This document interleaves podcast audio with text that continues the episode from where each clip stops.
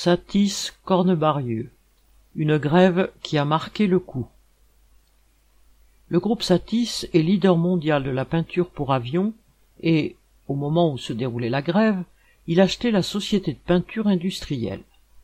Le groupe s'agrandit et il n'y aurait pas d'argent pour ceux qui produisent?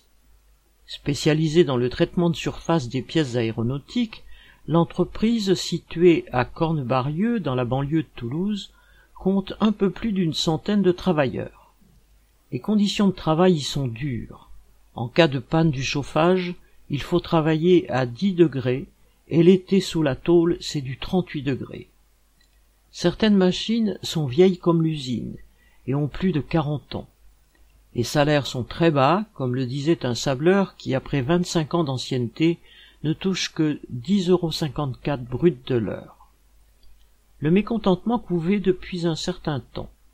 Avec le Covid, il y a eu des suppressions d'emplois et les travailleurs restants ont perdu sur les salaires.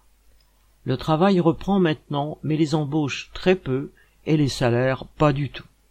Le patron proposant 2,5% d'augmentation, une bonne vingtaine de travailleurs se sont mis en grève lundi 7 février à l'appel de la CGT pour une augmentation de 3%, le paiement d'un treizième mois et des trois jours de carence.